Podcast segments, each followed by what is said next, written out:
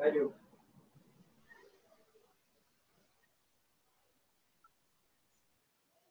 Boa noite, Vascaínos de todo o Brasil. A partir de agora, você passa a contar suas horas como Hora de Vasco. Começou o seu Hora Vasco e o programa tem hoje Cadu Silva, Beatriz Fonseca, Renato Negreiro e eu, é claro, apresentando aqui para vocês, tentando mediar esse debate com a galera. Forte abraço a todos que nos assistem, a todos que vamos assistir ainda e todos que nos assistem.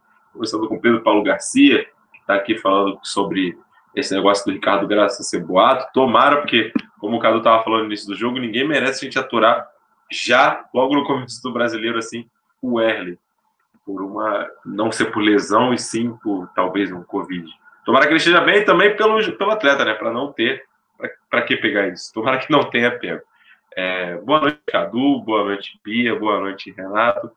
Vamos começando aqui nosso programa. Perdemos, enfim, perdemos, enfim, como assim? Perdemos a nossa invencibilidade. Não é, enfim, que droga que perdemos ela, mas jogamos mal. gostaria que vocês comentassem isso para a gente, por favor. Cadu, Beatriz e Renato. Começando pela Bia, claro, que é a nossa integrante feminina, nossa camisa 10. Fala aí, Bia. Boa noite, Igor, Cadu, Renato. Boa noite para todo mundo que está assistindo a gente. É, não dá para ganhar sempre, né? Foram oito jogos, oito é, é, sem perder, enfim, em algum momento, infelizmente, o resultado ruim viria. É, não era noite do Vasco naquele sábado. Eu acho que o Andrei o Bruno Gomes, principalmente o Andrei, o Andrei fez uma falta absurda. É, o Carlos não rendeu que o Ramon e todos nós esperávamos dele. O time ficou mais lento e aí facilitando também, né, o, o time do Fluminense a jogar. E o Dodi tirou aquele gol da cartola ali, também, na verdade, no meu entender, também um pouco de sorte do Fluminense, porque o, o Graça, que é um cara incontestável, é, pelo menos para mim, acho que para a grande maioria da torcida, se não quase todo, se não todo mundo, ele escorrega, né? Então ele não consegue combater ali, a, a, a dar o combate na bola. E aí o Dodi tirou um chute da cartola, assim, fez um golaço. Isso com dois minutos de jogo. E aí, pô, qualquer esquema abala, né? O, o, o, time do Vasco com o Ramon nunca tinha sofrido um gol antes de fazer. Então, aí o Andrei fez falta. O Bastos, para mim, assim, eu já falei isso nos programas anteriores e volto a falar, ainda mais depois do que eu li aqui. É, os gols que o Bastos fez contra o esporte contra o Ceará vão nos custar caro. Porque ele é a titular absoluto do time na visão do Ramon. Assim, eu sou contra, acho ele lento, ele não tem. Tem, tem um, um vídeo que, tá viraliz, que viralizou por aí de uma bola que ele recebe a bola ali mais ou menos no meio-campo, ele olha para cá, olha para lá, roda, roda, roda e dá a bola no pé do adversário. Então, assim, eu acho que esse para mim é o basta, sabe? Óbvio, graças a Deus, que bom que ele nos deu os dois gols contra o esporte, que bom que ele fez o gol contra o Ceará. Ele é, é muito vascaíno, mas enfim, a gente precisa de jogador. Uma vez, no ano passado, eu até falei aqui, eu não lembro qual foi o jogo, que ele estava em São Januário, tipo, regendo a torcida. E aí eu falei, o Bastos, como jogador, é um ótimo torcedor. Eu acho que, enfim, para mim é incontestável. O Vinícius também, no meu entender, fez muita falta. É, apesar. E agora eu volto a falar do Thales, né? O Thales, para mim, ele não foi muito bem, apesar de ter feito o gol, mas ele joga sozinho ali. Ele recebe a bola, vão três ou quatro em cima dele. É, tanto é que ele apanhou o jogo inteiro e no final, para mim, fez. A... Eu classifico aquilo como uma besteira. Eu entendo, ele é um menino de 18 anos, ele apanhou o jogo inteiro e aquela falta, ele foi uma falta mais forte, mas não pode, né? Não pode revidar, tanto é que a gente também está sem o Thales agora na, na quarta-feira contra o Santos. Enfim, é, eu gostei da, da, da, troca que, que ele fez no intervalo, né? Quando ele tira o Carlinhos e bota o, o Juninho, porque ele segura um pouco mais o meio campo, o Thales fica um pouco mais solto. Acho até que o time melhorou no segundo tempo. Mas assim, não era noite do Vasco é, eu acho que mesmo que o juiz tivesse dado todos os acréscimos lá do jeito que ele falou, porque depois da confusão do Tales ele aumentou né, o tempo, mas aí a bola saiu, logo depois ele encerrou o jogo. Eu acho que não ia é, não ia ter jeito, a gente não ia conseguir empatar. E no meu entender, assim, eu sempre procuro tirar um lado bom das coisas. No meu entender, é que essa vitória, tá, essa derrota, desculpa, é, mostra para gente que o ramonismo, ok, é muito bom, mas assim, ele tem algumas falhas, a gente precisa de jogadores, a gente precisa de um substituto à altura para o Andrei. E é isso, eu acho que, enfim, perder na hora certa não, porque nunca a gente perde, nunca tem hora certa para perder. Mas eu acho que pode abrir os olhos, digamos assim.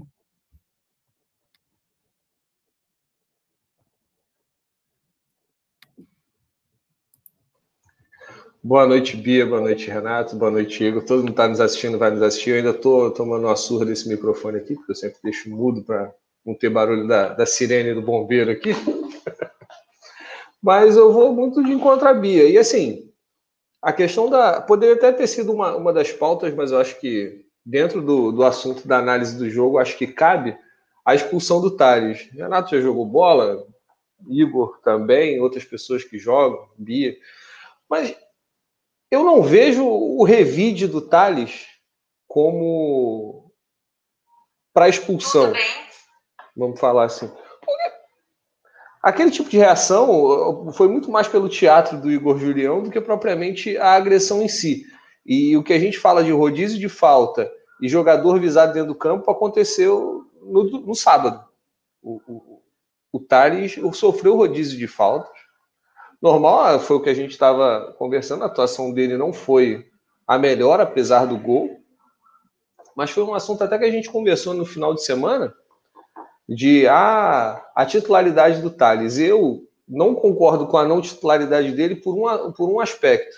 É contraproducente você ter um jogador que tem mercado na Europa, por mais que seja especulação e tudo mais, mas é um nome comentado no mercado europeu, e você colocar ele no banco. Você posteriormente, na hora de, de vender ou negociar com o intermediário ou até com o próprio clube diretamente, você perde aquele poder de, de, dizer assim: olha, ele é titular do meu time, olha que é a média dele de jogos e tudo mais.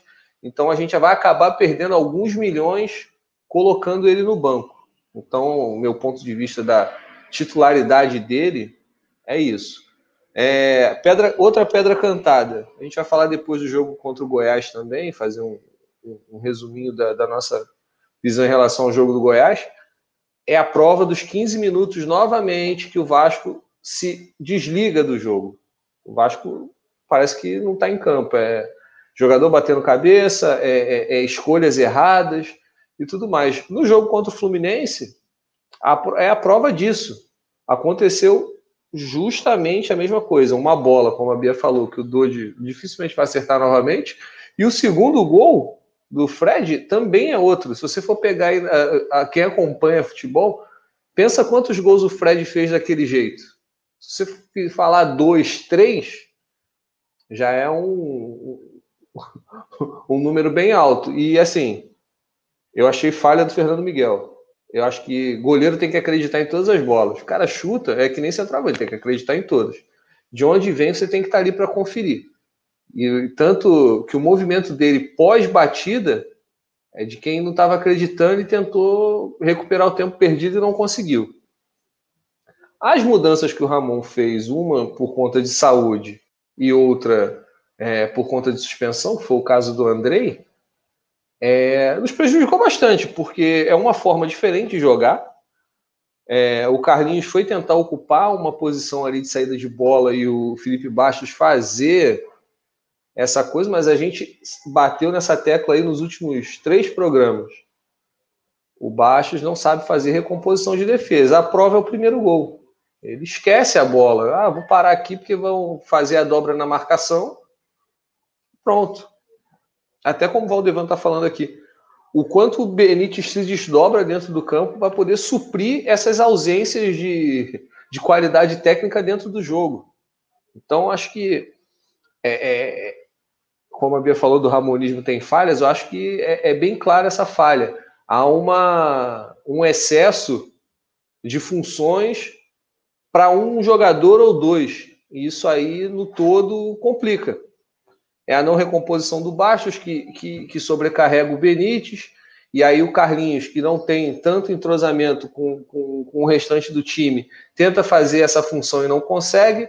Aí a troca do Carlinhos pelo Juninho, eu achei até que surtiu um pouco mais de efeito, a gente começou a distribuir mais a bola, mas eu ainda não acho que seja o ideal. Lógico, o garoto está um tempo sem jogar por escolha de empresários e dele de, de negociar de forma diferente com o Vasco. Aí quem acaba pagando é o jogador no primeiro momento e nós posteriormente, então isso aí já é, é um outro problema. Mas assim, é, a gente tem que pensar em soluções rápidas, é até uma outra pauta. É, esse início muito bom do Vasco no brasileiro é, pode deixar iludido a diretoria ou, o Ramon de que não precisa de jogadores, e a gente sabe que precisa. Então, mais para frente, a gente vai conversar sobre isso e tentar ver o que, que quem está assistindo a gente pensa, o que a gente aqui conversando tenta entender de o que falta para o time ter um elenco mais diverso, vamos dizer assim.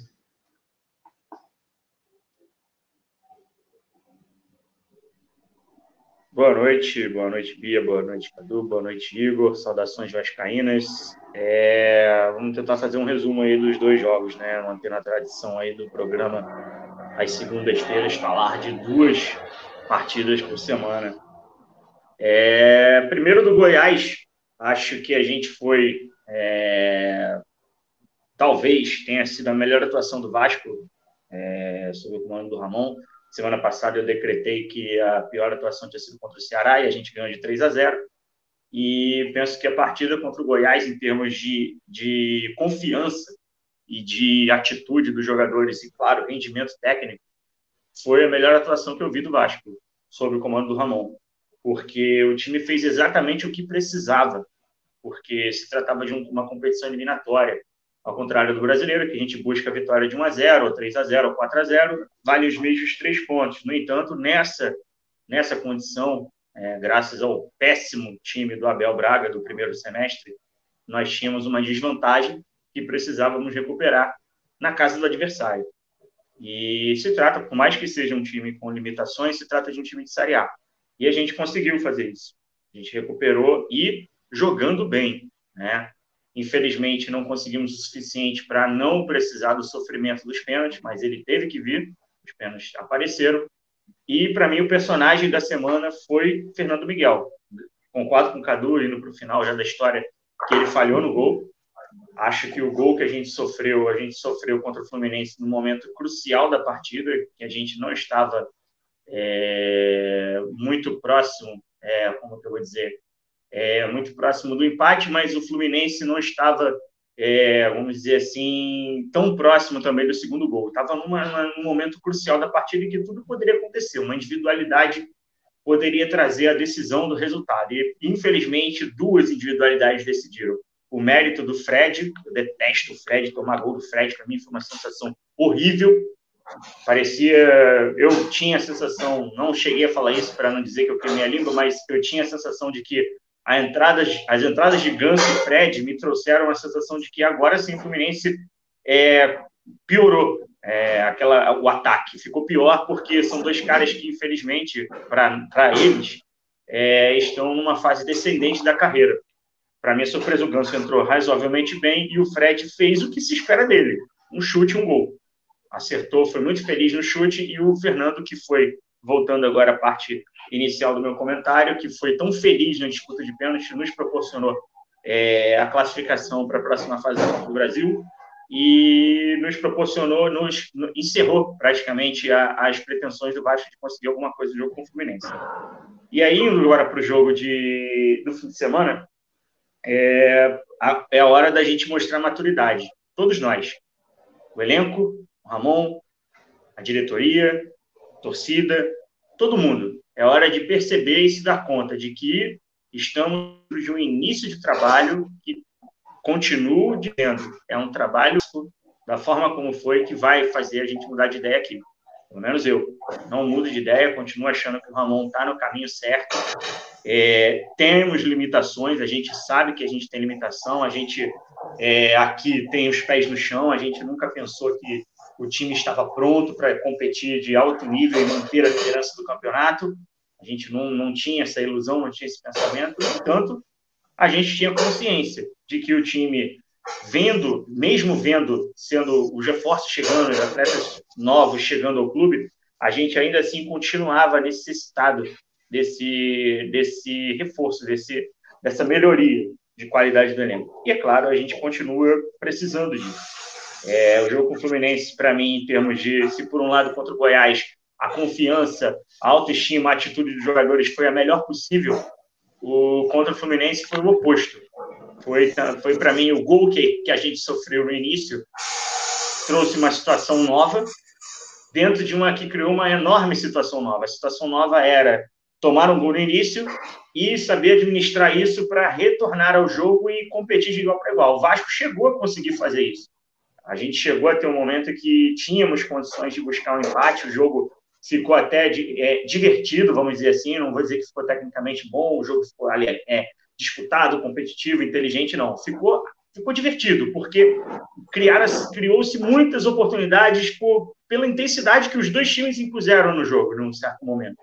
E o nosso lado, principalmente, é, aí vai uma crítica individual, é, de um cara que eu já disse outras vezes que eu não gosto dele, e ele fez uma atuação que enche, me enche de argumentos.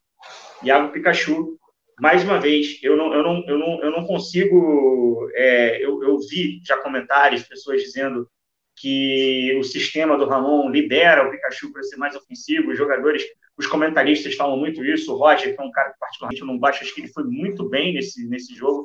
A análise dele foi muito boa. Eu gosto muito de criticar o Roger, mas também tenho que ser justo, vou elogiar. Acho que ele pontuou muitos, muitas situações durante o jogo que foram bem pertinentes.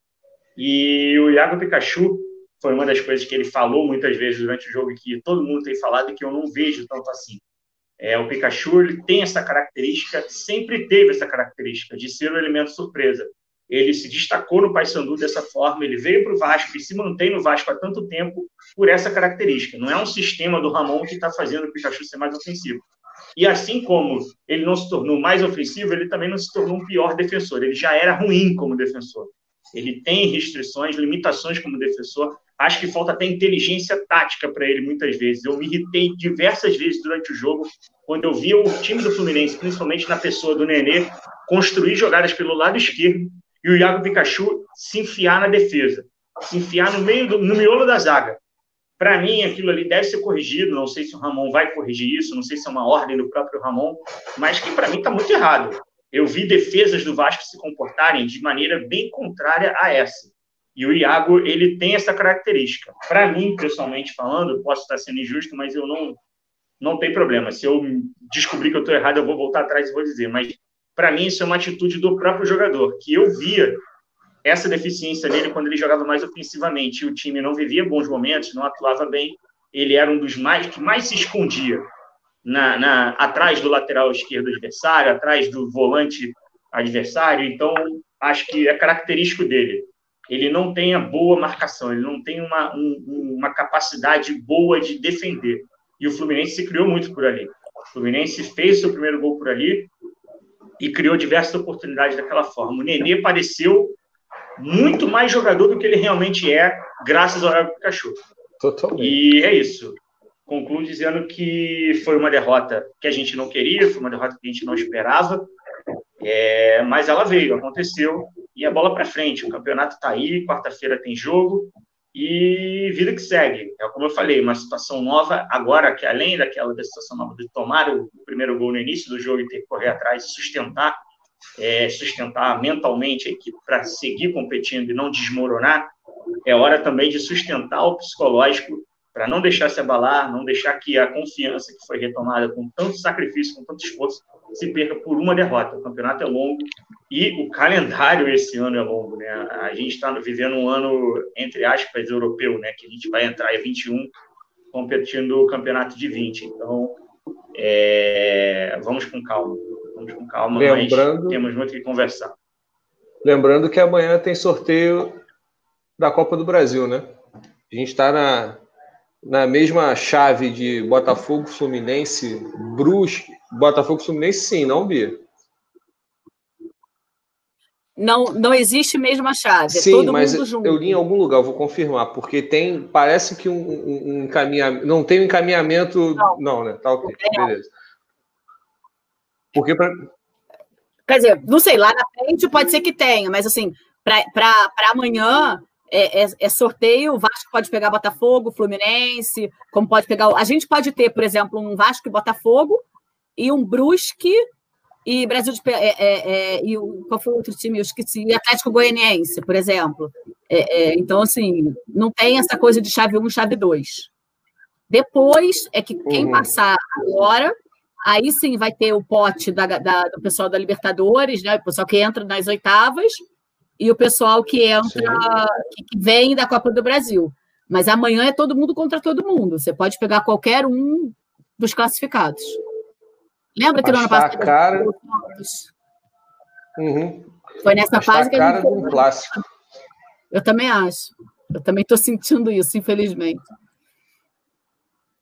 É, ilustrando o comentário aqui do o Valdevan Dias está aqui no nosso, no nosso chat que o sorteio jogará no, no lado do Pikachu e teremos muita caceira na quarta-feira, pois baixinha a válvula de escape e a todo momento, a todo momento do Santos. Pikachu marca mal e talvez seja uma dor de cabeça. Olha, pode ser. Do Renato. Pode ser, mas ontem vendo o jogo não me pareceu muito, não. Parece que a válvula de escape tem nome, é Marinho. Cara cruza e vai meter a cabeça na bola. Ele quem faz o jogo todo do Santos andar. E quando o Santos não vem jogando bem, é, é, é um alento para quem joga contra, mas o Marinho vem suprindo isso aí de braçado. Espero que seja mais um jogo ruim do Santos, que é do Marinho e continue do Soteldo. Cara, é, é o que a gente sempre conversa aqui. Se a gente tiver. Se o Felipe Baixo fizesse a recomposição pelo lado direito que ele precisa fazer, a gente não teria tantos problemas. Seria contingência do jogo, lógico. A gente sabe que o, o, o poder de decisão de um jogador pode ser maior e interferir no resultado final do jogo.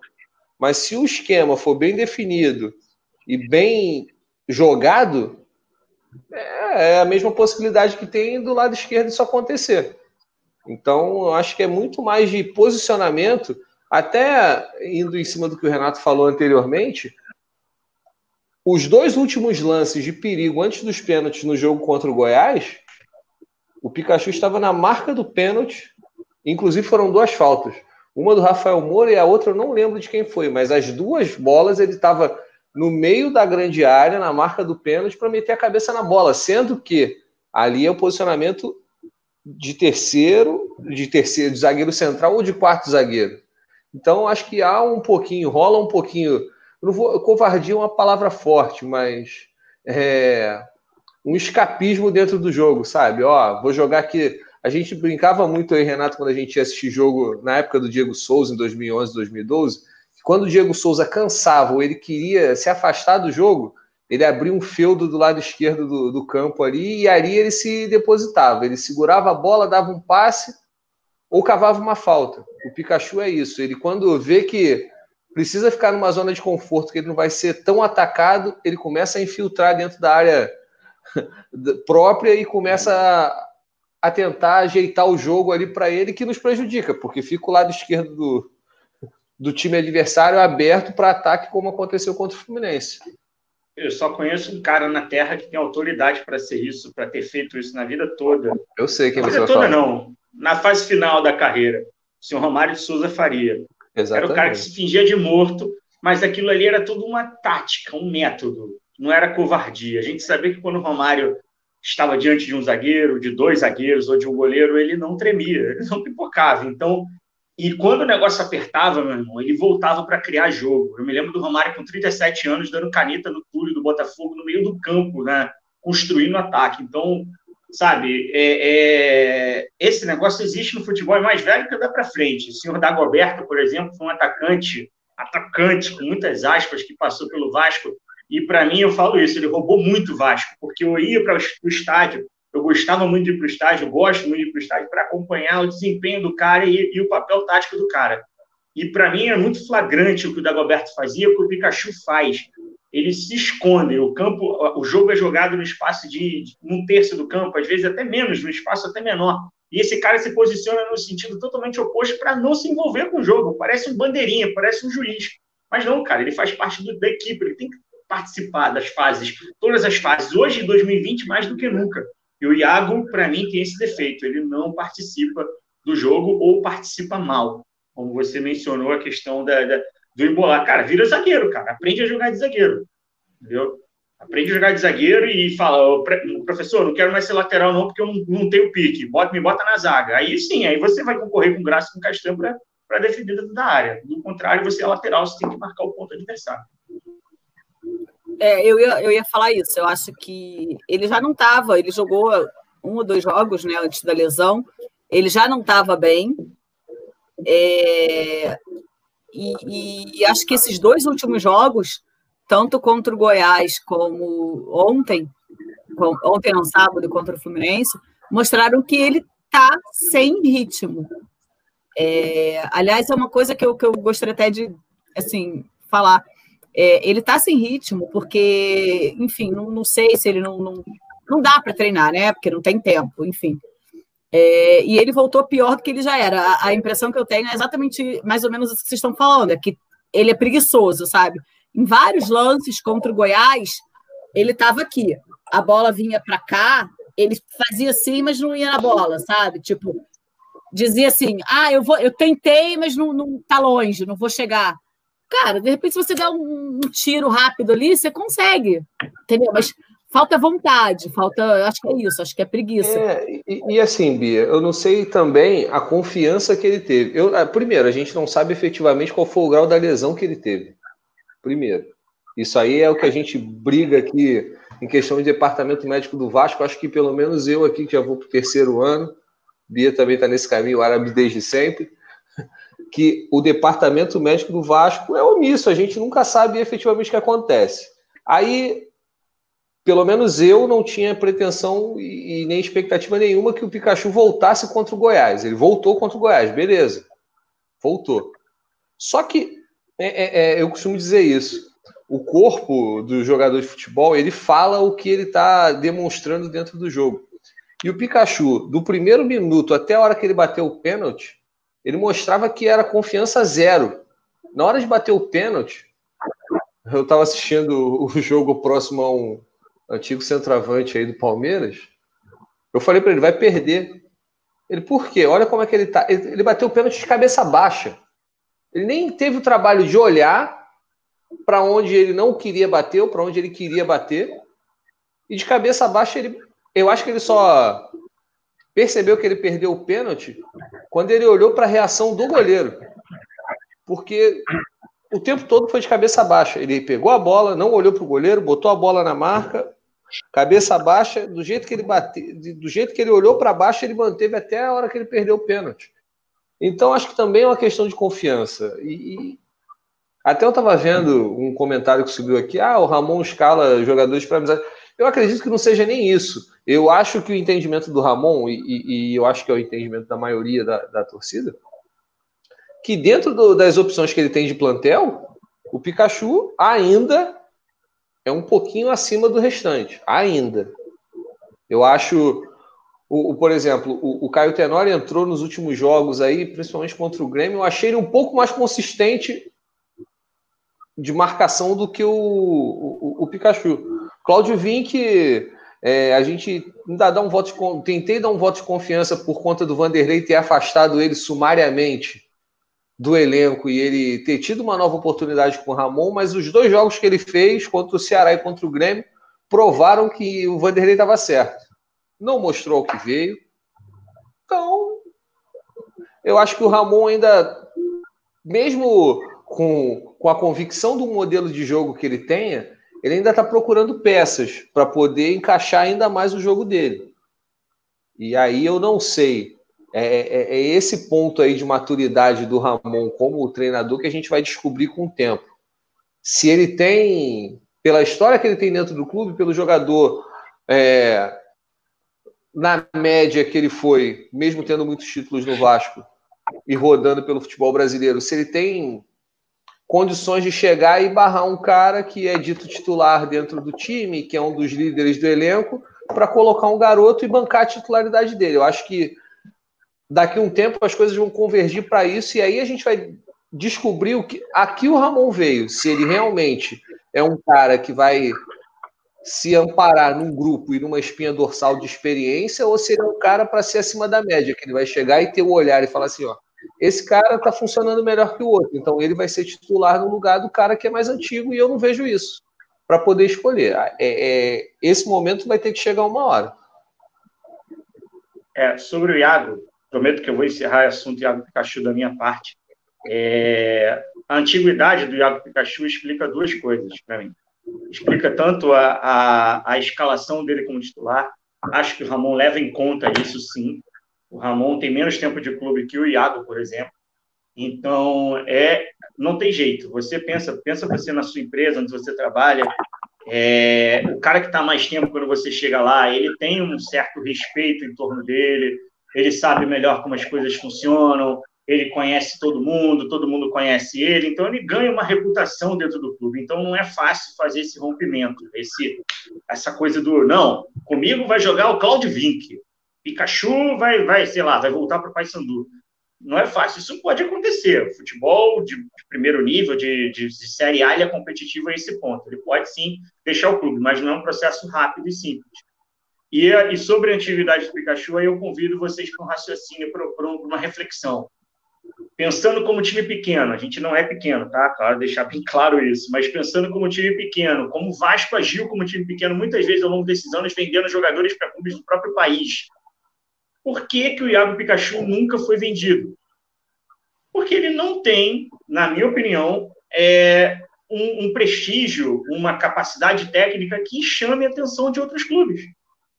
Você vê Luan, Marrone, quantos a gente vai citar aí? A gente vai, vou, vou perder dezenas de minutos aqui falando de jogadores que o Vasco, infelizmente, deixou embora ou liberou e, e não jogava tão bem aqui, foi jogar bem em outro lugar, enfim, vários casos de jogadores que saíram do clube. E o Iago, entra jogador, sai jogador, e o Iago tá lá no Vasco.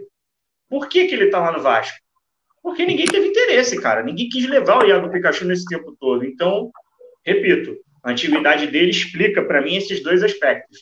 Dele continuar sendo titular sob o comando do Ramon, ter essa esse prestígio com, com o Ramon, eu não digo nem amizade, porque a gente eu nem não conheço os dois pessoalmente, não, não conheço a relação que há entre os dois, mas a hierarquia, vamos dizer assim, que há, e o fato do Pikachu estar tanto tempo no Vasco, porque ele não se destaca, ele não é um dos laterais direitos de destaque no Brasil. Ele teve alguns momentos ali que ele era muito mais meme do que craque. Ele era muito meme, a personagem, falou-se em seleção brasileira, mas muito mais um tom jocoso, imitando o rival com outros laterais no passado, do que propriamente pelo nível técnico que ele apresentava em campo. Então, acho que é por aí. Aproveitando esse momento que a gente está falando do Cachu, que não vem agradando a todos, e o comentário do Vitor Augusto, que eu destaquei na nossa, na nossa tela, é, sem Vinícius Tales, vocês dariam uma chance para o Lucas Santos nesse jogo? Vamos lá. Vinícius e Thales. São os dois jogadores. O Vinícius é o jogador talvez mais badalado do Vasco nesse momento. E o Thales Magno seja o principal nome do ataque junto ao Cano, pelo passado, pelas boas exibições, pelo que representou ao Vasco no passado recente, vamos dizer assim. Mas vocês acham que, por exemplo, nomes como Lucas Santos, que não são do gosto, não é o nome do Lucas Santos não é do gosto geral da torcida, e o Pikachu, que nesse momento é titular, sendo, sendo bastante questionado, é, mostram que o início animador do Vasco no brasileiro disfarça a necessidade de mais peças para reforçar o elenco. Por exemplo, estamos falando aqui de nomes como o Pikachu e como o Lucas Santos. Lembrando que o Lucas Santos, é, não sei qual, não sei qual seria a porcentagem, a parcela da torcida que gostaria de ver o Lucas Santos entrando no jogo no lugar do Vinícius ou do Taj. Mas quem colocar também? Outro, outro amigo nosso aqui é, destaca outro jogador para colocar no lugar do Lucas Santos, que seria. Nesse momento que eu perdi aqui o comentário. Igor Catatal. Detalhes? Será que Igor Catatal mereceria uma chance? Ou seja, Outro nome que a gente não, não, não sabe também, um jogador vindo do Madureira. A gente sabe que o futebol carioca é pobre. É um jogador vindo do Madureira também. Lucas Santos ou Igor Catatal seriam as opções para essas ausências importantes para o Vasco. O que vocês acham? Mascarou? Agora que está precisando, está aparecendo essas, essas deficiências do Vasco? Olha, eu acho que as, as deficiências sempre estiveram bem claras para todo mundo. Eu acho que é, seria lindo, parafraseando Abel Braga, se nós fôssemos campeões brasileiros. Mas a gente também não pode ser é, descolado da realidade de achar que isso pode acontecer como vinha acontecendo, o campeão invicto, ou o time. Depende muito do time crescer de produção de tal forma que seria surpreendente até para a gente mesmo que torce pelo Vasco. Ponto. É, eu acho que o jogo contra o Fluminense é um retrato bem claro do que a gente de que a gente precisa de mais peças para poder compor o elenco. A gente perdeu o Andrei e o Bruno Gomes na mesma semana, um por suspensão e outro por Covid. A gente ficou um bom tempo tentando pensar como o Ramon e como o Ramon escalaria o Vasco para jogar no sábado contra o Fluminense. Acho que já é parte desse princípio. É... Perguntaram sobre o Lucas. O Igor colocou aí sobre o Lucas Santos. Eu não colocaria ele como titular, pelo menos no jogo contra o Santos. Por quê? Eu acho que é um jogo que o Santos vai ter que sair muito e, por característica de jogo do Cuca, sai bastante. Então, acho que o Renato é, assim como eu, um fã do 4-4-2. Eu acho que esse jogo era o jogo para o 4-4-2, clássico, duas linhas de quatro definidas, com dois jogadores à frente e, e jogar no, no, no espaço que se cria da transição da defesa para o ataque.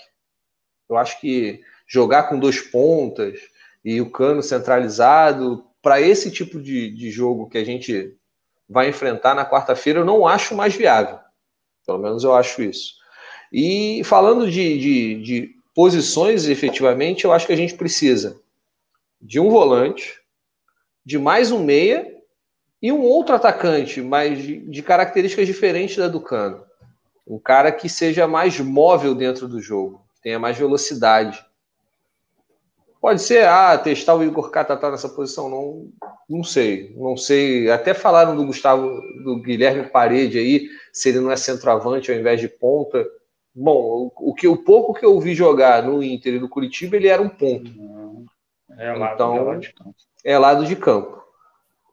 É, eu acho que precisa de um cara para ser titular no lugar do Felipe Bastos. Assim, eu acho que o Bruno Gomes ocuparia essa posição tranquilamente se o Ramon abrir a cabeça dele, que o Felipe Bastos já chegou a um limite na titularidade dentro do, do Vasco.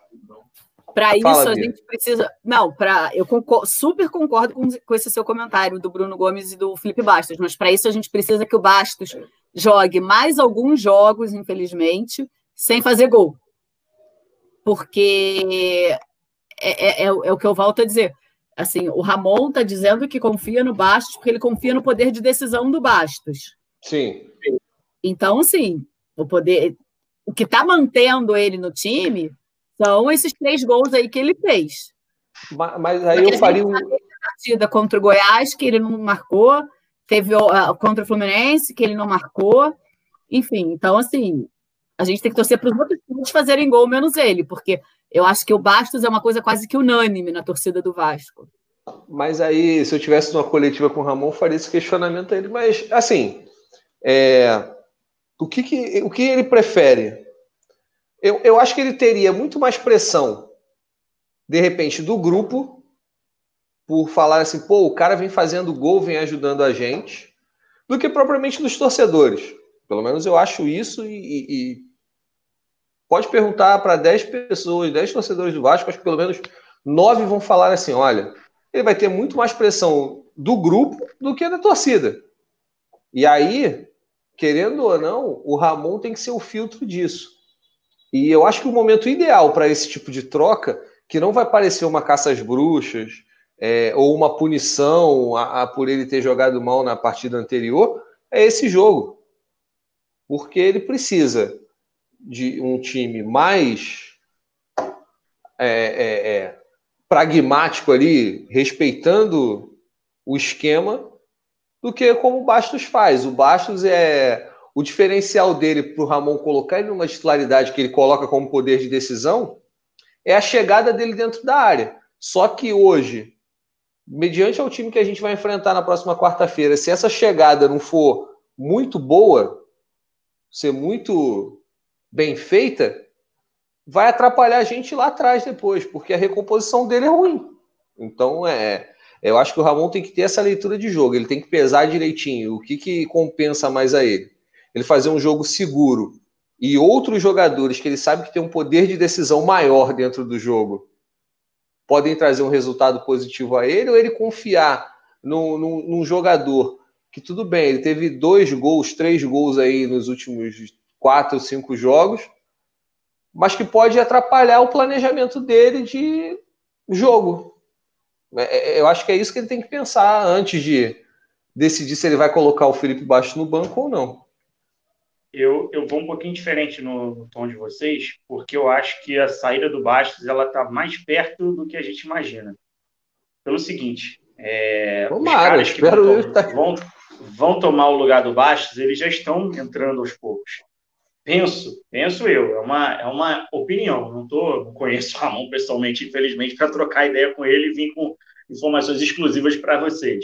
Mas eu penso que a, a, a ascensão do Bruno Gomes é, era, era uma coisa muito clara, muito nítida. O Andrei, para mim, intocável.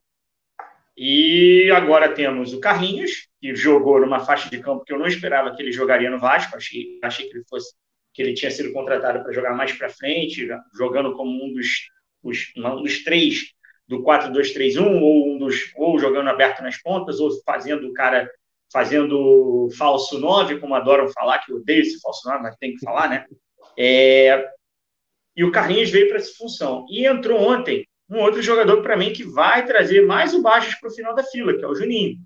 Então, acho que com o tempo, não vai demorar muito, porque tem jogo toda hora, e com o tempo que não, como eu disse, não vai demorar muito, o Felipe vai, vai chegar ao nível do Bruno César, que é o cara que eu, Ramon, é, sabe que, que pode contar em determinado aspecto. O Bruno César não entra no jogo para virar o jogo, ele não entra para impor correria, ele não entra para puxar contra-ataque, ele entra para fazer um, um específico, um trabalho específico de armação, de cadência e de finalização, que ele chuta muito forte.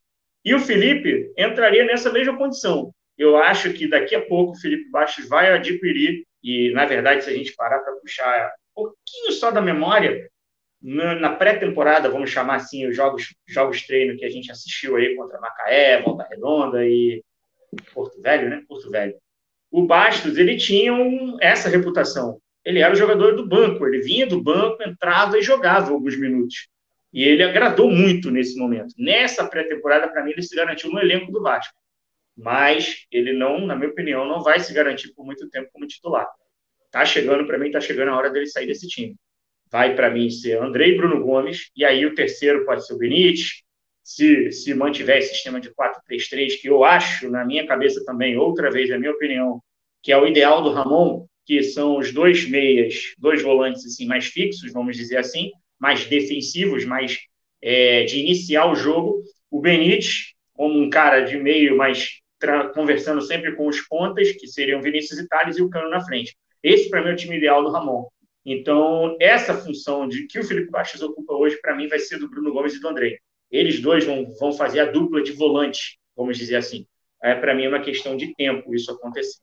E sobre a, a, o Lucas Santos, respondendo a pergunta do, do, nosso espectador, obrigado pela mensagem, eu não escalaria o Lucas Santos. Eu, eu acho que o Lucas Santos é um cara que é, ainda está muito verde. Sim, eu não consegui ver ainda no Lucas Santos uma, um, algo que me, me pensasse assim, cara, já sei, vou, vou botar o Lucas Santos.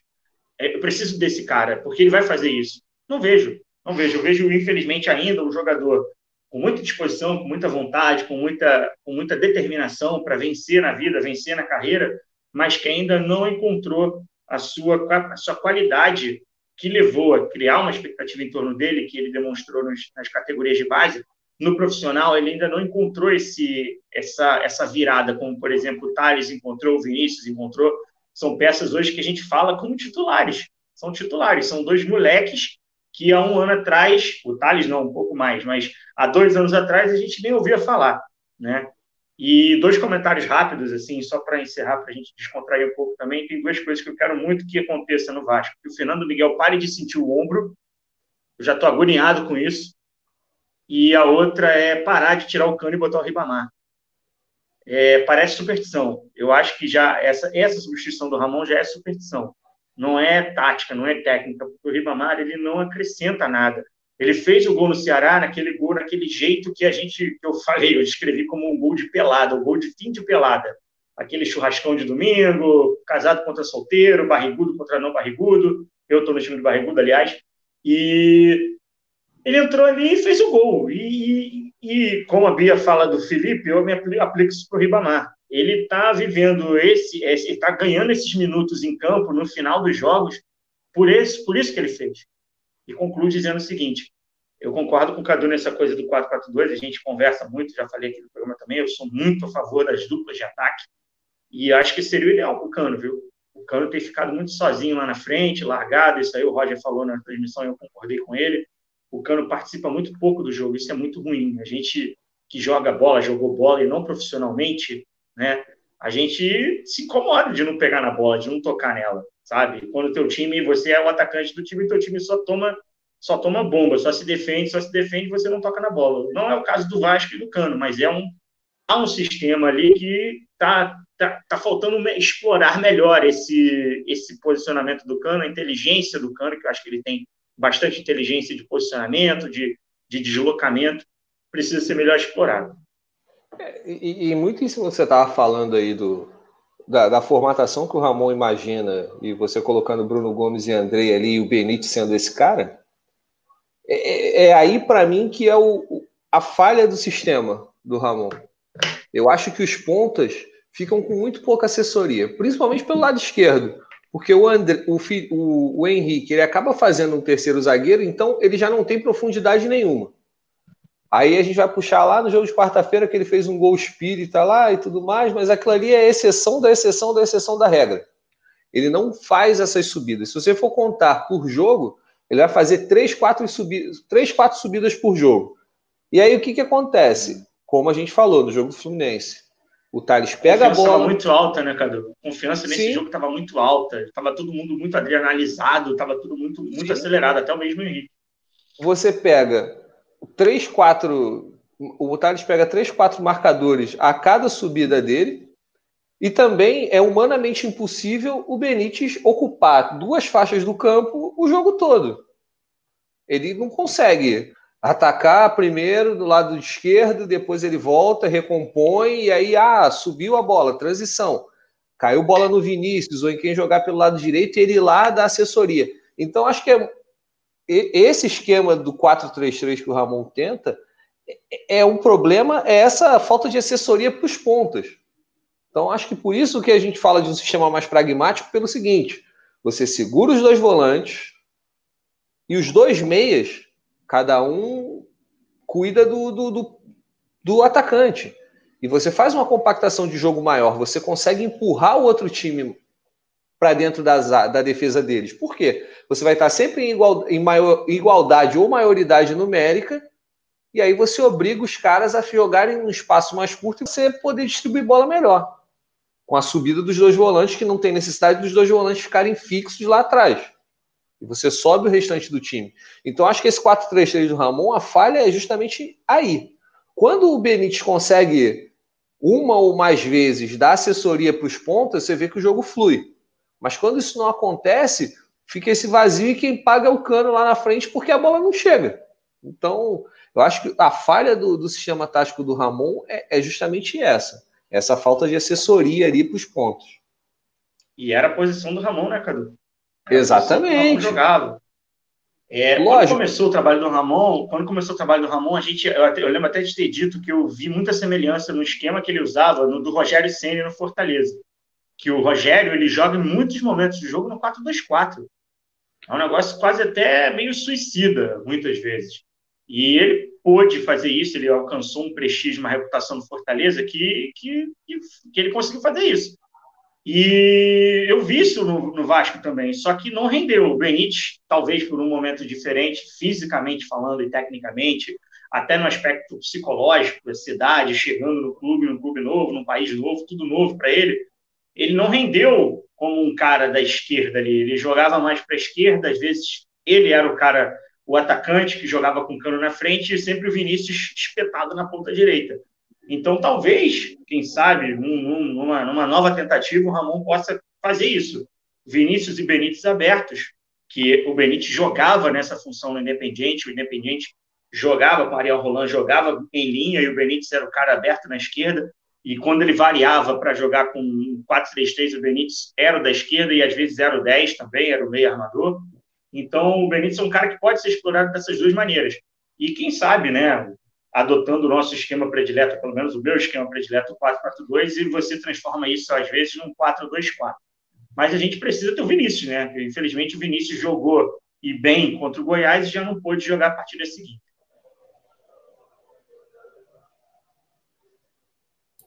o Vinícius e o Bruno Gomes devem voltar aos treinos no fim de é, semana. Eu estava isso agora aqui. Não sei. É, é também estava lendo isso.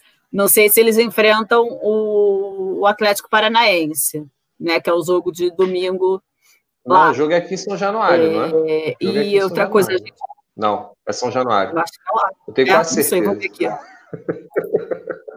então tá. Tudo bem. Ok, já entendi. É... E o resultado, a gente estava falando aí do Ricardo no início do programa, o Igor abriu o programa falando dele. É, o resultado dos testes só saem amanhã. Então, no meu entendimento, o Vasco fez uma nova bateria hoje, os resultados só saem amanhã.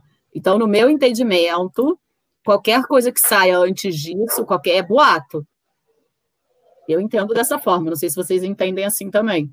Confirmando o jogo em casa, tá, Bia? Ah, tá, obrigada. É, desculpa. É, então é isso, assim, eu acho, então não tem. Tanto é que é, essa nota que eu, tô, que eu li aqui fala dos 22 casos, 20 já estão recuperados, os outros dois são Bruno Gomes e o Vinícius. Então, qualquer outro novo caso de Covid no Vasco, sem ser Bruno Gomes e Vinícius, por enquanto não está confirmado. É, porque é, o procedimento parece o seguinte: os clubes estão testando por conta própria e tem um protocolo da CBF, acho que é um ou dois dias antes de cada jogo, ele testa o grupo de jogadores para poder liberar para viagem. E aí parece que um desses exames que o Vasco fez teve um caso, mas aí até aí é especulação. E aí eu acho que só mediante a esse essa bateria de exames da CBF que aí a gente vai saber realmente se o cara tá positivado ou não. Até porque o que ultimamente mais se fala é de falso negativo, né? Ou de falso positivo. A pessoa é. pode demonstrar que tem e num outro exame não ter. Eu tenho um amigo que aconteceu isso. Ele teve, agora foi confirmado, mas ele deixou essa janela de três primeiros dias de vírus para ele poder confirmar passar. Ele fez posteriormente. E aí primeiro deu negativo e ele já tinha, já estava com sintomas já um, há uns dias. E quando ele fez novamente, aí sim apareceu que ele já estava. Então ele já devia é, estar quase 10 dias. Esse exame que os jogadores fazem é o PCR, né? Que é o, o, o nariz e, e garganta. Uhum. É, o resultado não sai na hora, quer dizer, tudo bem. Eu, eu, eu acho que, que é assim, ah, pode ter dado positivo, mas é para mim é tudo especulação. Tem que esperar mesmo amanhã e se Deus quiser não vai ser nada né? Apesar que, infelizmente, quase toda rodada tem pelo menos um ou dois jogadores, não estou falando só do Vasco, falando do, do campeonato, um ou dois jogadores sempre para, parados em casa, em quarentena, por conta do, do vírus, né? Porque eles viajam muito, o país é enorme, enfim, eles lidam com várias outras pessoas, tudo bem, todo mundo é testado, mas às vezes você pode ser testado como, como você citou aí seu amigo, né? Você pode não ter sintoma e ter o vírus, enfim. Então, são duas coisas que, no meu entender. Deixa um... preparando. E registrar um abraço aqui para a galera que participa. O Marcel Mota, o Paulo Henrique, o João Paulo de Alencar, o Valdevan Dias também. A galera tá na bronca aqui com o Felipe Baixo, principalmente, Marcel Mota, Mazinho Bruno, minha namorada Giovana Salgado, que está aqui, obrigado por, por assistir, pelo elogio, sempre. Pedro é, essa galera aqui que participa, que nos abraça, que nos acompanha, ajuda a fazer o programa, como o Antônio Teixeira também, o Pablo Boateng, Pablo Boateng está sempre aqui conosco também, grande amigo nosso, forte abraço, Bruno Mendes Alves, essa galera que, de alguma forma, nos ajuda a fazer esse programa, mesmo mandando um comentário, um abraço para Aracaju também, para a galera de Aracaju, as galera que manda um comentário, participa, salve para Campina Grande, está meio que na bronca com as escalações do Felipe Bastos. É, como eu acredito que a titularidade do Felipe Bastos tem validade e também acho que não deva ser cortado assim de cara, porque o técnico precisa ter o um grupo também. É, nesse, nesse final de semana, Cadu, Bia, Renato, a gente teve, a, o, vamos dizer assim, pioneirismo no Vasco, né? A primeira vez que isso acontece dentro do Vasco, a Assembleia Geral Extraordinária foi feita pela internet. Uma Assembleia Geral Extraordinária marcada por polêmicas, principalmente, porque é, ia acontecer, aconteceu sem respaldo do clube, mas que demonstrou um resultado. Eleição direta é, é a vontade do sócio votante do Vasco.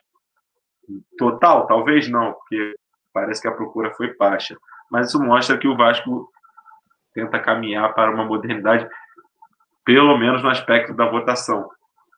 Votando online, dando mais oportunidade até para os fora votar, e votando para eleições diretas.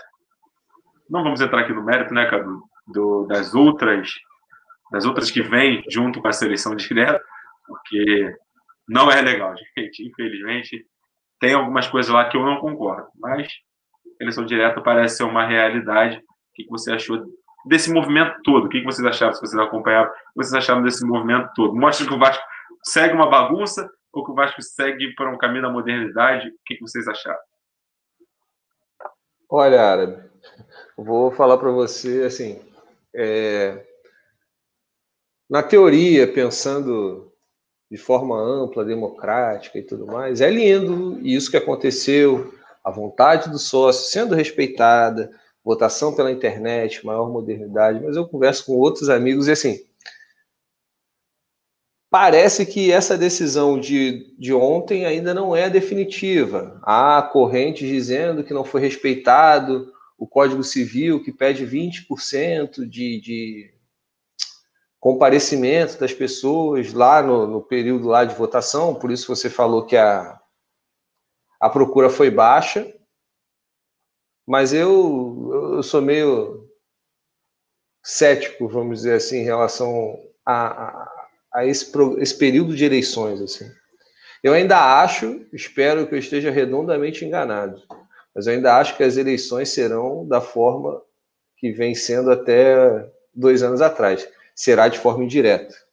Há muitas coisas além da apenas do, foto direto. Tem coisas bem mais amplas e, e, e urgentes para outros grupos e outras pessoas, além da, da eleição direta, direta, é, diretamente, até sendo redundante, de forma. É um segundo plano as eleições diretas. Né? Vamos ver o que, que vai acontecer.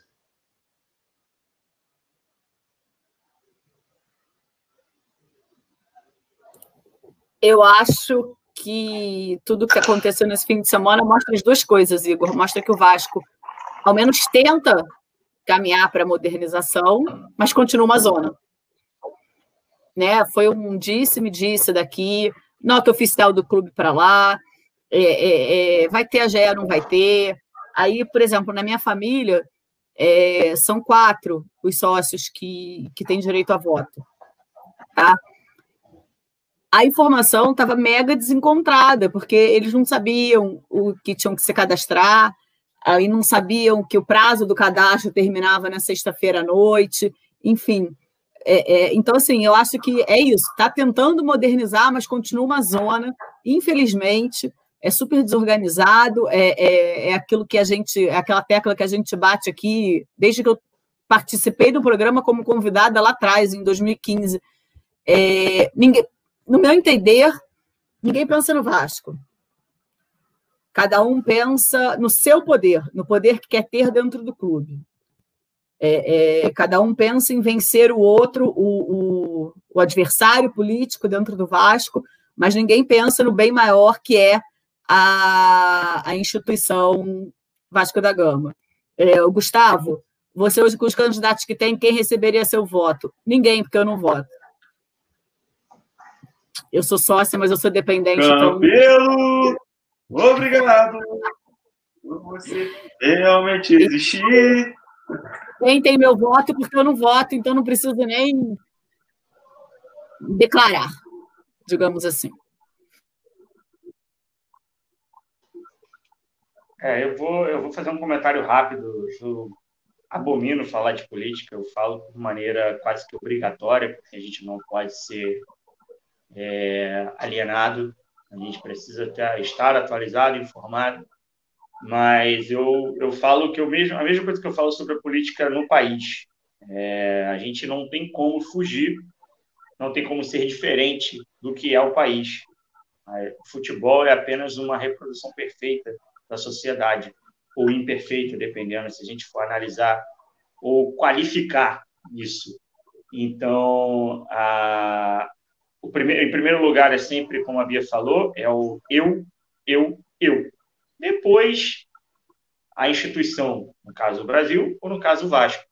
E depois, depois muito depois, nós, vascaínos, é, sócios, no caso, sócios votantes, não votantes, sócios do clube. E, no caso, os eleitores. Então, é, é igual, para mim é igualzinho. A gente, só, a gente pode usar fazer um texto crítico e falar sobre como a, a, o sistema eleitoral, o formato é, governamental, o formato é, de administração do país é feito como é feito no Vasco. É, é igualzinho, é a mesma coisa. Não consigo, assim como no país, eu não consigo enxergar em nenhum elemento, nenhum personagem, é, a possibilidade real de, uma, de um rompimento, de uma mudança, de, uma, de um progresso. A gente vai ver eventos nesse sentido. A gente encontra, por exemplo, uma, uma eleição, uma votação online, legal, é uma coisa que é um gesto é, de modernidade, mas que, sabe, sempre vai vir acompanhado de outras coisas. Então, vou encerrar rapidamente aqui, prometo, que não, não, não muda, para mim não muda e não vai mudar. É, a, a, personalidade, a vontade individual de cada um sempre vai, ter, vai ser prevalecida. Cabe a o, a, ao talento, vamos dizer assim, de cada um em convencer o máximo número possível de pessoas a, a adotar a sua própria ideia para que o seu ego seja é, alimentado e aí sim se perpetue o poder, porque é isso que eles perseguem, o poder. Eles não perseguem o bem do Vasco, o progresso do clube, o crescimento do clube, a união do clube. Eles perseguem o próprio poder. É o que o Marcel definiu muito bem aqui. Infelizmente, eles preferem ser presidente do que o Vasco ganhar um título. É por aí, porque assim, não sei, tudo bem, é difícil, porque você tem adversários políticos, é, é, e, e, é muito difícil você se juntar a um adversário. Mas eu acho que, que sempre em busca de um bem maior, que é o, que é o clube, que é, que é evitar essa, essa confusão, e, e, e acho que em ano de eleição tem até um lado bom não ter público nos estádios, né? Porque, enfim, todo ano Esse que tem período. Público, exatamente. Eu acho até bom isso, porque imagina um, um jogo do Vasco, Vasco e Fluminense, como foi no sábado, no meio desse, dessa, desse disse-me-disse da GE, mesmo que tivesse sido no Maracanã o jogo, podia ter tido confusão, enfim. Então, tem até o lado bom, a gente tá em casa né? No é, sentido de... é. Não, pode falar, Renato. É, ilustrando o que o Marcel falou, obrigado aí, Marcel, pela mensagem. É um exemplo muito fácil, né? Quando o Vasco ganhou o Campeonato Carioca depois de muito tempo, eu estava no Maracanã, nós estávamos, né, E eu uhum. me lembro de. Eu não costumo argumentar. Aliás, mentira, eu não costumo argumentar. Aliás, mentira, eu argumentava bastante com o torcedor quando eu, quando eu ouvia alguma coisa, alguma heresia, eu não controlava a língua e sempre é, é, retrucava. E uma das últimas coisas que. Mas as últimas vezes que eu fiz isso foi quando a gente acabou de ser campeão, a gente está indo embora, buscar o carro para ir embora, caminhando pelas ruas ali do Maracanã, e eu ouço um torcedor dizer assim: só foi o Eurico voltar e o Vasco voltou a ser campeão. Eu tinha certeza que aquele cara não estava dizendo no sentido, no mesmo sentido que eu entendia. Ele estava exaltando a capacidade do Eurico Miranda de montar um time campeão, que ele teve. Não vou ser injusto, Eurico teve muitos muitos méritos ao longo da história do Vasco, muitos títulos. Mas, enfim, não vamos entrar em detalhes aqui sobre deméritos, senão a gente não acaba hoje o programa. Mas, na verdade, é, na minha opinião, naquela época, houve muita força, ou é força mesmo, uma força política negativa, negativa para o Vasco, que desprestigiou o clube na federação diante de escalas de arbitragem, diante de, de casos de jogador fazendo o time perder pontos, e, ou seja, o que eu quero dizer é o seguinte: houve naquela época um movimento para que o Vasco não tivesse sucesso em campo. E aonde a oposição do Vasco, no caso Eurico Miranda e sua, e sua equipe, podia agir né, de maneira é, que onerasse a, a situação, que naquele momento a oposição tinha virado situação na figura do Roberto Dinamite, pudesse ter sucesso. Então, foi muito claro para mim que logo, tão logo o Eurico foi guindado novamente ao poder, o Vasco ganhou o Campeonato Carioca. Assim, eu não estou acusando, não estou afirmando que ele armou para o Vasco ser campeão, mas a gente sabe, a gente viveu, quem viveu os anos 90 sabe muito bem o que foi feito, o que foram feitas, as coisas maravilhosas que aconteciam nos gramados do Campeonato Carioca, sob gestão de Caixa d'Água e Eurico Miranda, que descansem em paz. Né? Então, a gente tem noção, bastante noção do que acontecia aí em 2015, já sem a presença do Caixa d'Água, mas com a ainda figura é, imponente, tão imponente de Eurico Miranda, o Vasco, é, não só pelo mérito também de campo, abocanhou o seu título carioca. Então é por aí. É, primeiro o meu poder e depois, quem sabe, o poder do Vasco. Mas o Vasco tem que ser campeão comigo, não pode ser campeão com outro. Esse é o pensamento deles e era o pensamento deles e é o pensamento até hoje.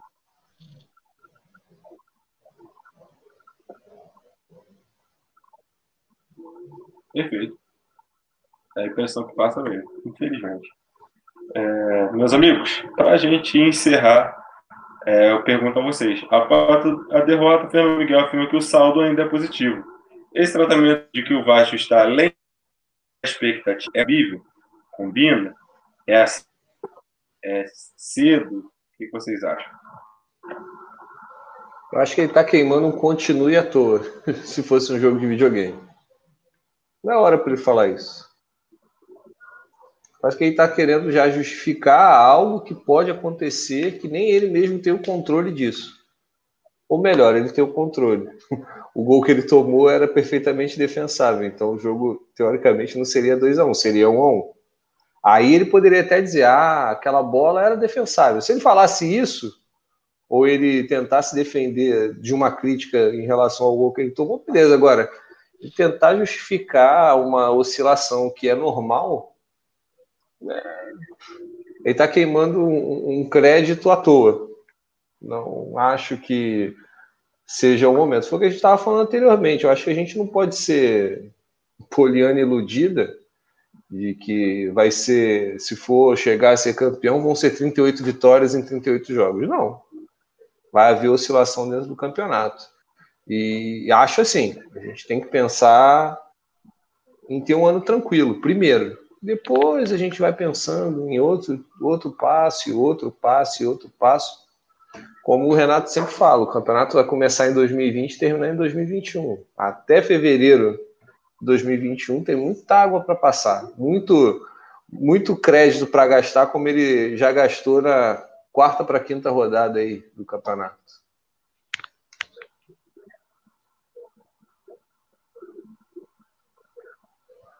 É, acho, acho que é por aí também, viu? Acho que, é, eu, assim, sendo bem sincero, ele não precisava falar.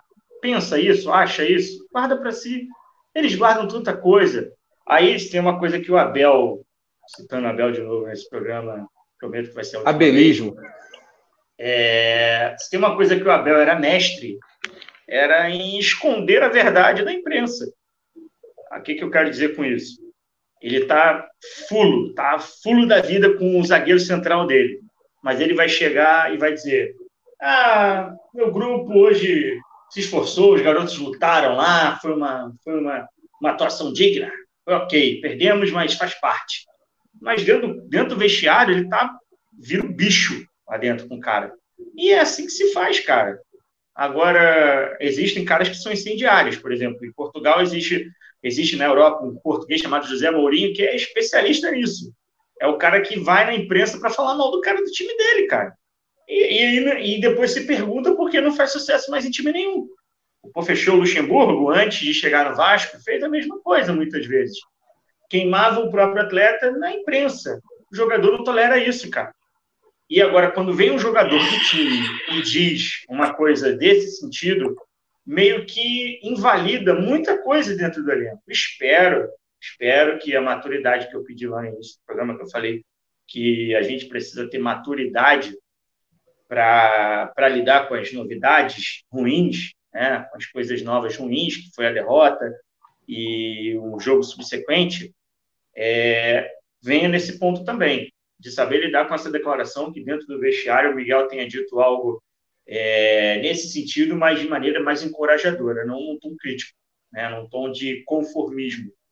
Repito, a gente, a nossa realidade, a gente sabe qual é. A gente não tem, não tem um super time para ganhar a Libertadores invicto esse ano. Até porque a gente nem joga a Libertadores. A gente não tem condições de ganhar o Campeonato Brasileiro de forma é, de, sobrando, ganhando com 40, 50 pontos de vantagem. O futebol imponderável, tudo pode acontecer. Seria muito bom se eu me tornasse um, um meme dizendo isso e o Vasco sendo campeão com 35 vitórias. Ó, oh, seria maravilhoso. Aceitaria de bom grado essa condenação virtual. Mas não vai acontecer, cara. Não vai acontecer isso, então é, certas coisas ele poderia ter ficado quieto. Pode, é, certas coisas você deve ficar quieto, não deve dizer. E ele disse espero, como eu disse, que isso dentro do, do grupo é, seja recebido da maneira menos impactante possível, porque pode impactar no grupo. O Miguel é um dos jogadores mais experientes do elenco. Eu não acho que ele poderia ter evitado esse tipo de declaração, nesse tom.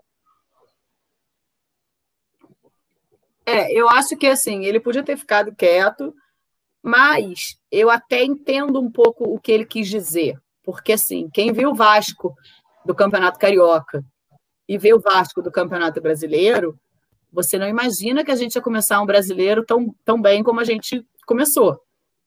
Né? O Vasco está em terceiro com um jogo a menos, à frente de muitos adversários tecnicamente melhores.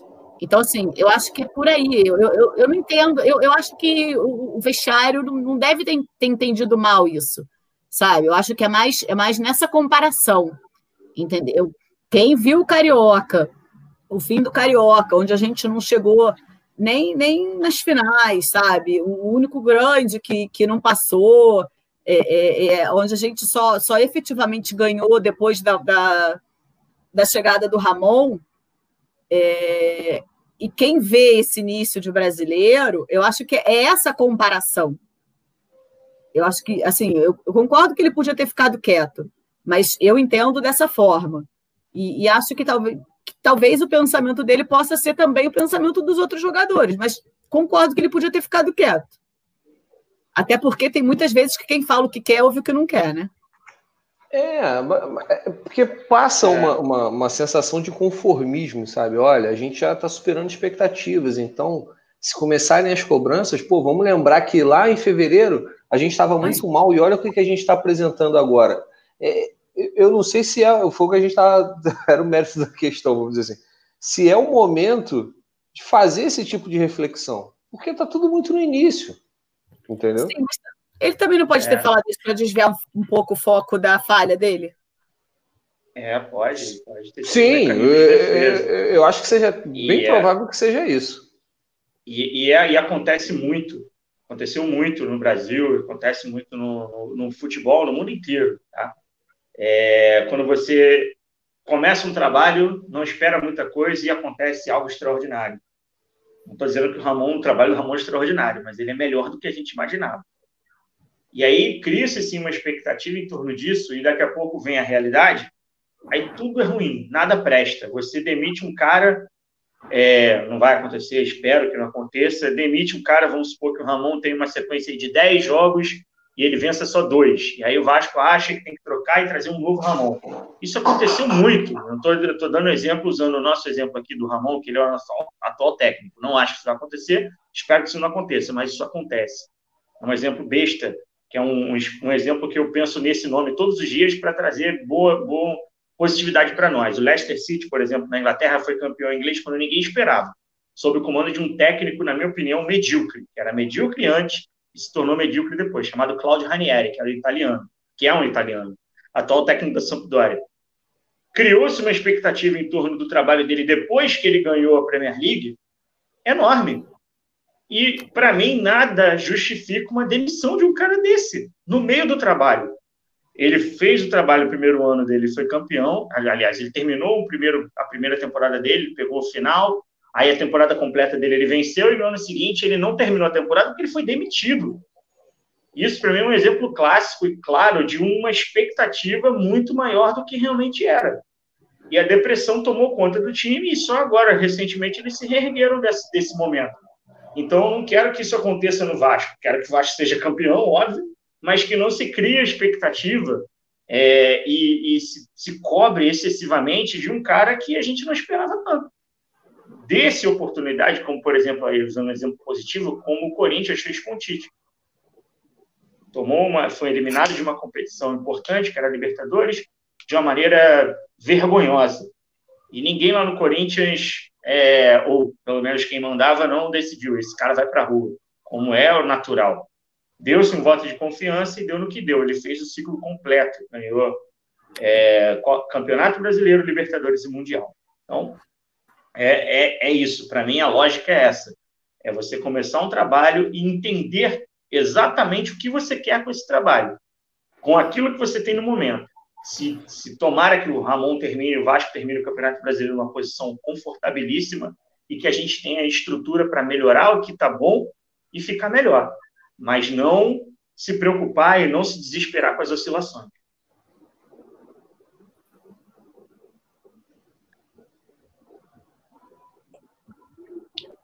Marcel Mota, um abraço Marcel Mota, participando com a gente, está falando depois o Santos são cinco no Rio, a gente se recupera.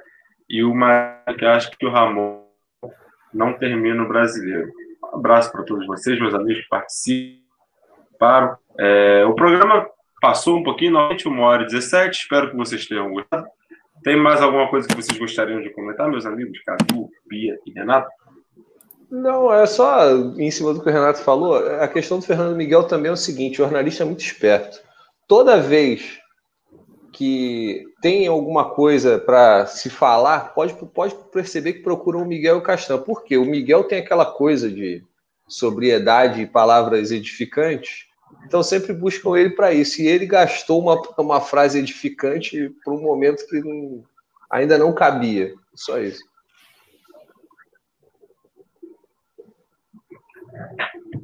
Então, é, abraço para o nosso amigo Gustavo, está aqui com a gente também, Valdevan novamente, Paulo Henrique, de Cajamar, São Paulo, é Vasco, é, Marcel Mota, essa galera que nos abraça, João Paulo, todos que nos assistiram, todos que nos assistem sempre, a todos que ainda vão nos assistir. O Hora Vasco vai ficando por aqui, lembrando que quem preferir assistir ou acompanhar o programa via podcast, o Renato, nosso amigo Renato, participa aqui conosco, integrante da nossa bancada, culpa todos os programas.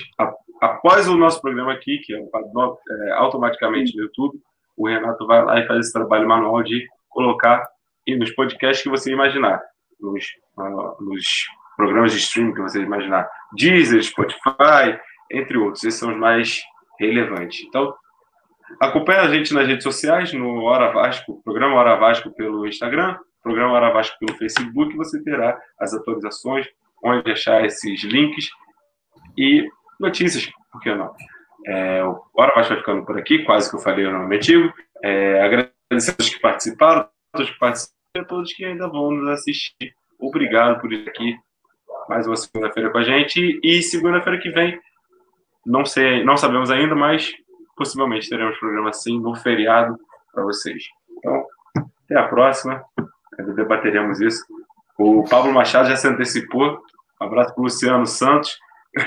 o Cadu pode falar seu, seu novo, sua nova chamada de fim de programa. Não, não era isso. Não. Eu já estava pensando aqui que você falou. Possivelmente eu estava pensando, nem pensei em feriado. Eu não tenho feriado, então. Já... Mas era isso. Um abraço para todo mundo. Até semana que vem. Saudações vascaínas e defendam o Vasco. Acho que não precisa nem puxar muito, não. Só defendam o Vasco. Um abraço. Até semana que vem. Valeu, galera. Abraço.